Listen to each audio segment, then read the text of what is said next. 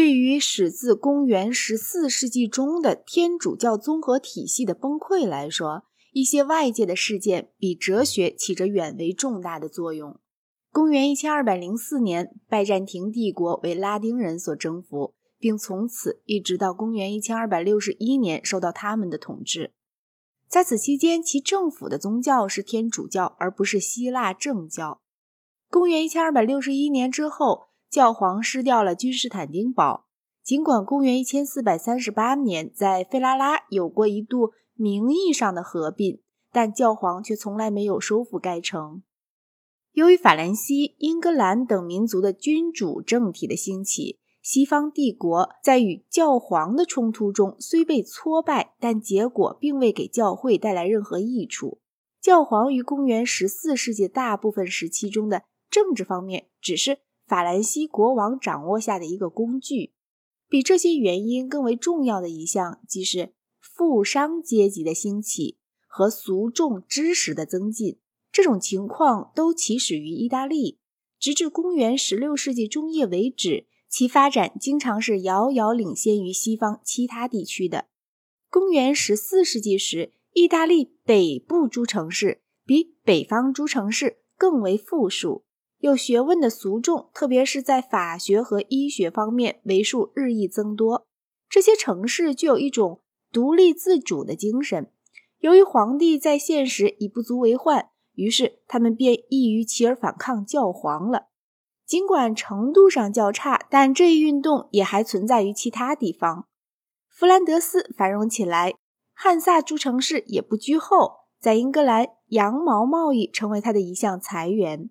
在这期间，堪称广义的民主倾向是十分强大的，但民族主义倾向却较此更为强大。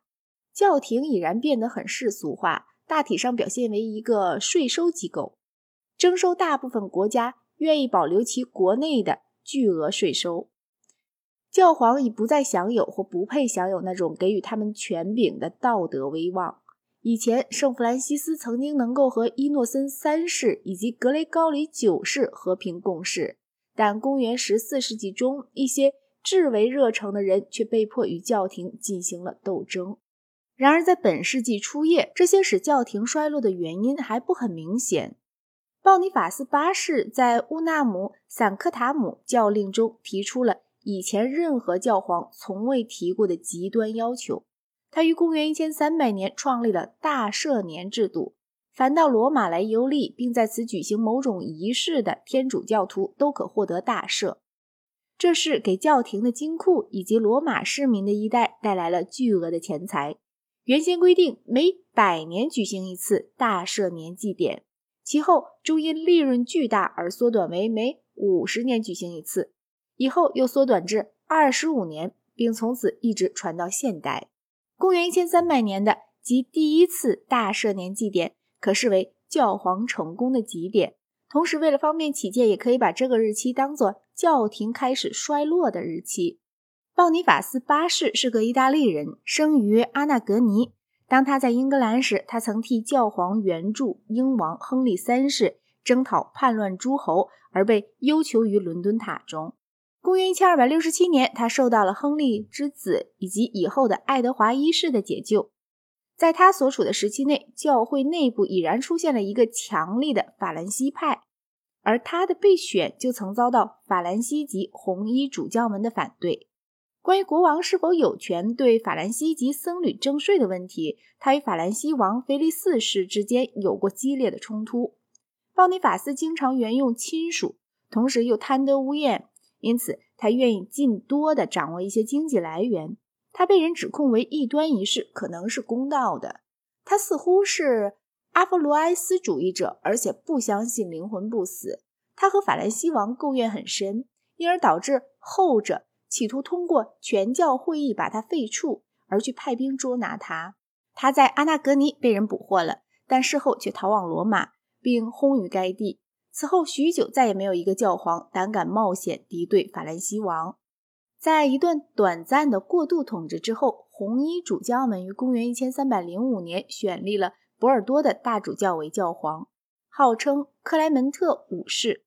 他是一个嘎斯坦尼人，并在教会内一贯代表着法兰西派。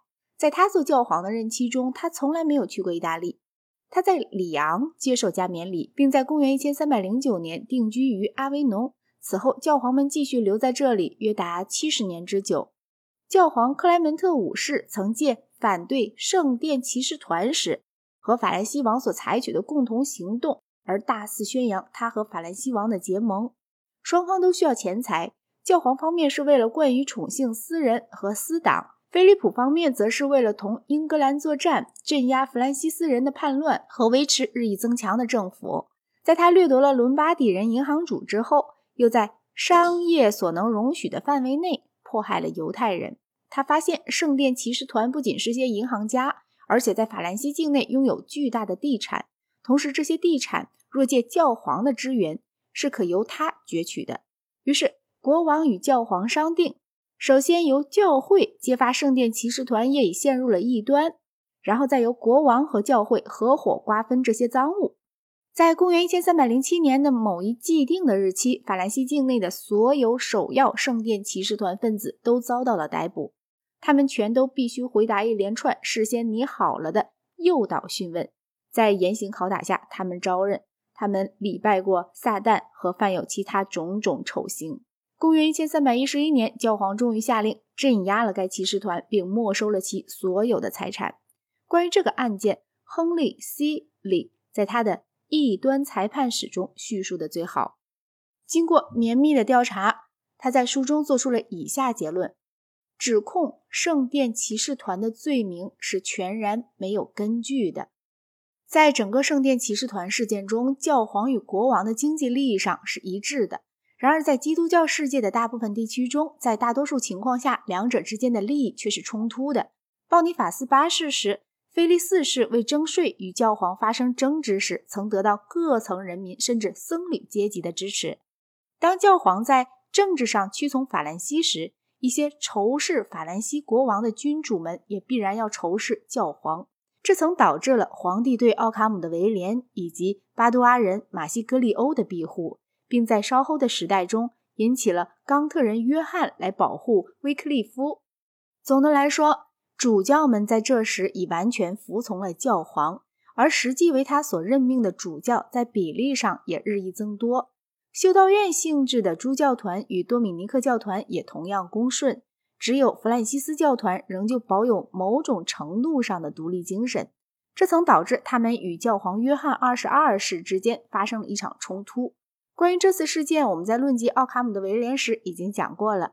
在这冲突期间，马西格利欧劝皇帝进攻罗马，罗马群众为皇帝加了皇冠，同时在群众宣布废黜约翰二十二世之后，还选出了一个弗兰西斯教团派的敌对教皇。